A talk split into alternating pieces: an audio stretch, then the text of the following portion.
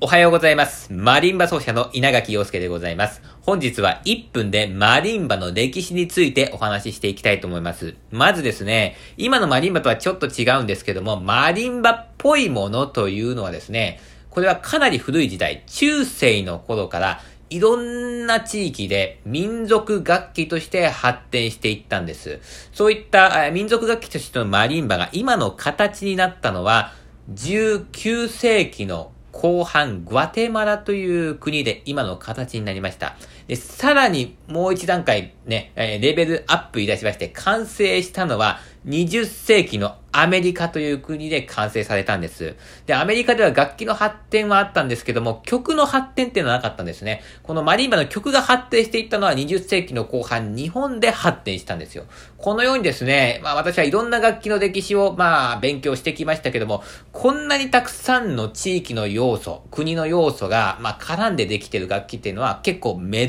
しいと思います。そういった楽器がマリンバという楽器でございます。今日はマリンバの歴史についてお話ししました。それでは皆さん今日も良い一日をお過ごしください。